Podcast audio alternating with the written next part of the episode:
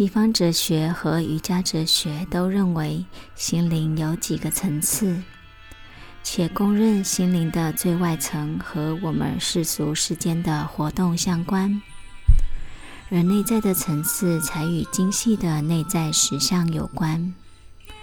瑜伽哲学说，肉身与其神经系统是心灵的最外层，处理和生存相关的事宜，大部分的作用和表达都在这里发生。过去经验累积而来的反应模式，印在我们的神经系统里。我们对外在刺激的反应取决于这些印记。意识行为的控制者是我们的自我感。这个字的拉丁文意思是我。我们以为自我感是我。西方哲学通常把心灵分为意识、潜意识和自我感有关的无意识。自我感处理感官自外界接收来的讯息，将它转化成思想和行动。虽然人类和其他生命一样具有本能的反应，但大多数的活动受制于内在的自我。没有内在的自我，我们无法存活。它是我们聪明才智的来源，并且为了生存驱使我们从事一些行为。根据瑜伽哲学，自我感的基本特质就是我执。自我即我做或我是作者。因为你如此投入，所以无法分辨我和所从事的行为间有何差别。我正要去卖场，我在吃，我觉得快乐，我感到痛苦等等。肉身依赖自我感而从事各种活动，他们的个性同样也是依靠自我感。自我散发的能量越强，你人格的特质就越闪耀。自我感有其限制，但也有其殊胜之处。诚然，自我感在人类生命中扮演不可或缺的角色。没有它，我们无法在世俗世间运作。早上必须起床工作，晚上必须回家。有的人必须开车，必须注意交通号志。因为自我感的作用，我们能够理性的思考，能有驰骋的想象，能有决心及意志力，让我们能完成世俗间的工作，也能使我们的希望破灭。自我感越清晰，想象力就越丰富，意志力也越坚强，越能完成工作。越能控制我们的生活。每个成功的故事背后，都因为具有坚强发展的自我感。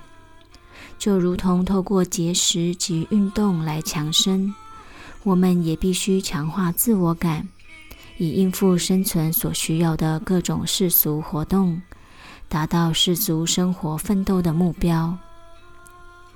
静坐不能偏废这个肉身或自我感。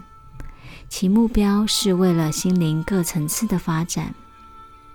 每个层次的发展平衡，可以帮助我们跨越自我感的局限，让我们达到宇宙大我的无限。规律的静坐，因控制心灵的能力增强，可强化自我感，并且将我们导向生命的目标。坚强的自我感影响遍及生活各层面。我们更能专注于我们的目标，以无比的决心、毅力达到目标。资深的禅坐修行者都明示我们：只要下定决心，没有什么事是无法达到的。但自我感有其限制，而且我们还误以为自我感就是我。自我感是真我，让你可以感知的一小部分。这一小部分使你忘了隐藏在下的大部分，对我们来说是相当危险的。就像铁达尼号不知情的航向命运注定的大西洋般，让我们来看看自我感是如何设下圈套套牢我们的。我们对于生活中点点滴滴的了解，通常是基于自己的观点，而非就事论事。物理学家告诉我们，这个物质世界到底是怎么一回事？他们说，有一群次原子以极快的速度飞舞在太空之中，这些粒子在太空时间洪流中以波动或能量的形象展现。可是我们什么也没看到。而不同种族的人，因为母语、生长环境、偏见的不同，对于实相的认知南辕北辙。我们带着有颜色的看法来看这场原子的飞舞秀。如果我们想了解某些事或要活下去，需要透过某些既定观点来解释所看到的一切。每一天都有数以千万计的印象观念排山倒海而来，我们随时要准备应付，随时要做决定。由于时间紧迫，所以我们先有成见，以备不时之需。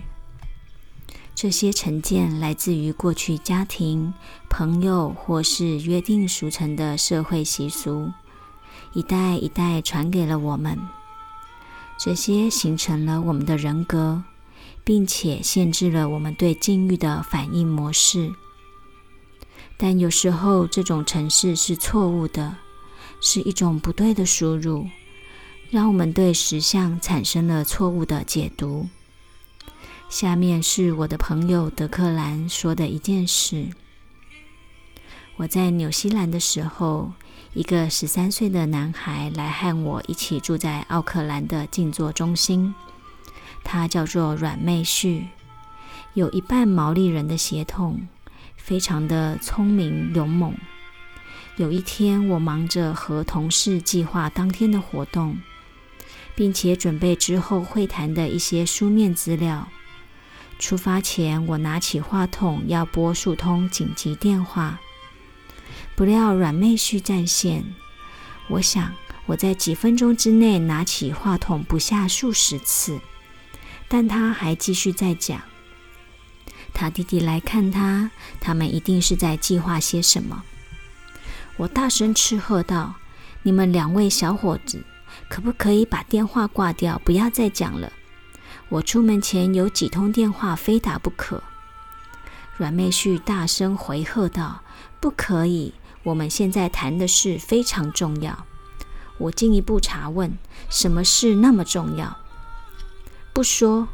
我不耐烦地说：“好，你们又想耍些把戏了，是吗？”最后，我终于强制他们挂断电话，让我打完好出门。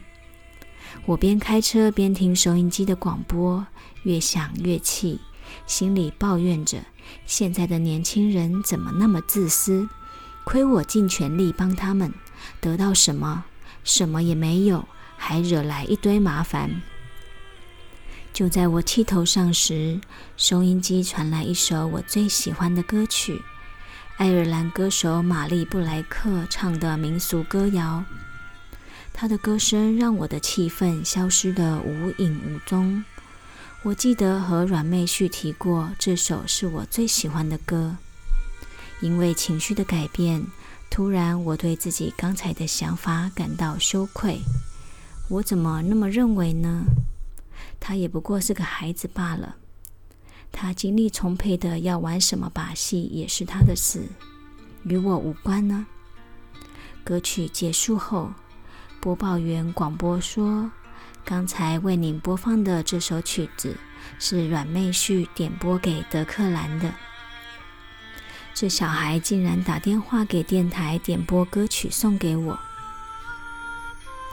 另一个因误解而导致失和的例子发生在爱尔兰。一个在邮局工作的人正在分类圣诞节的邮件，发现一封要寄给北极圣诞老人的信。他打开信件，上面写道：“亲爱的圣诞老公公，我是一个寡妇。”我有一个七岁大的儿子，由于我靠补助金过日子，所以买不起他想要的圣诞礼物。我急需二十五英镑的钱，请您赶快寄给我。我百分百的相信您，圣诞老公公。这位先生很感动，他向大家募捐了十五英镑，署名圣诞老人给那位妇人寄了去。几天后，他又接到同一位妇女的信：“亲爱的圣诞老公公，我收到钱了。”但是很抱歉告诉您，那件玩具定价是二十五英镑，信里只有十五英镑。邮局是怎么了？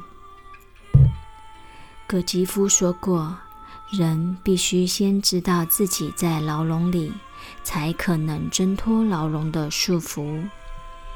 我们的自我设限、偏见、成见，都像监狱的铜墙铁壁般遮蔽了我们。这些成见和偏见只带给众生悲惨，而我们却卡在这种方式上进退不得。所以，要挣脱这个笼子，就得认清这个关注我们的墙壁是什么。静坐帮助我们认清，随静坐发展而得的觉知力，让我们看清自己的扭曲。也了知到生命中何者为要。我们都很颠倒在过日子，现今这个社会鼓励拥有，认为做越多自己喜欢的事就会越快乐。事实上并不然，你必须先了解自己，才会知道自己该做什么，你才真的知道自己要的是什么。社会上有钱有势的人把这种追寻快乐的方式强加在我们身上。欧洲、美国工业革命的初期，现在发展中的国家也如此。人们不断超时工作，竭尽体力完成企业目标。矿工和工人们的生活条件只比骡子稍微好一点，工作超过他们的体力负荷。导致疾病及死亡率急攀。现在的商业社会，人们绞尽脑汁以便出人头地。这种拼命三郎式的脑力激荡，非常耗损一个人的心智及神经系统，结果意外频生。西装笔挺、狡猾的经理人，装的一副信心满满的样子。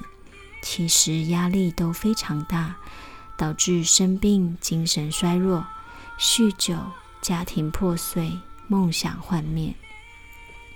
他们就像住在金笼子里，被自我感紧紧束缚着，如烟牛日复一日绕着石磨在转一般，疲于奔命解决问题。但现代生活的压力让他们无法顾及自己的情绪。更别说满足灵性的渴求。目前为止，我们讨论的还算是幸运的一群白领阶级。让我们实现梦想的意志力具有无比的潜能，就像身体，如果好好的锻炼，能够在生活各层面帮助我们进步。但用的过度，则适得其反。将从斗志十足变成对任何事都不来劲。我曾遇过一位会计师，他曾管理过一个两千多人的公司，结果被解雇，因为年纪的关系，无法找到和他资历相符的工作。一个本来意气风发的人，突然变得毫无目标，无精打采，最后还必须勉强自己打起精神。我们的心理情绪需要能量的刺激，我们的灵性生命也需要能量的鼓舞。你的身体可紧紧地将你的心理和灵性直击在地上，你的意志力可转化此地球为天堂。但如果自我感陷在这个物质社会的枷锁里，你的灵性除了银行、精神疗养院、殡仪馆外，无处可去。现在的生活对自我感的要求太多，人们常为之苦。自我感控制肉身，实现梦想，受到许多压力，要它展现，要他们生产更多更多的东西。办公室里的各种用品，穿的、吃的、用的等等，自我感有一天也会累得罢工。他也会有充满挫折、垮下来的一天。更糟的是，我们以为自我是一切，所以在挫折中一蹶不振，以为走投无路。社会告诉我们，这就是生命，让我们在一个循环轮中痛苦万分。我们是否常为了让别人印象深刻，而勉强自己去完成某些事？得到情绪上的满足，以证明自己。别人的眼光远比完成事情本身来的重要。这种要他人重视的感觉，像铁笼子一样难以挣脱。所有的旅程中，最不可能带给我们快乐结局的，就是自我感这个旅程。每个人为了给别人好印象，都戴着面具在假装。好像参加化妆舞会般。然而，我们想要取悦的对象也忙着取悦我们，结果谁也没有取悦到谁，白忙一场。到头来，只剩自己孤零零的拿着面具，面对空荡荡的舞台。我们每一个人都如此特殊。但真正的特殊不在于自我感的装饰上，我们生命里最伟大的价值存在于意识心灵之外，这是我们大家所共同享有的，只是有太少太少的人了悟到了。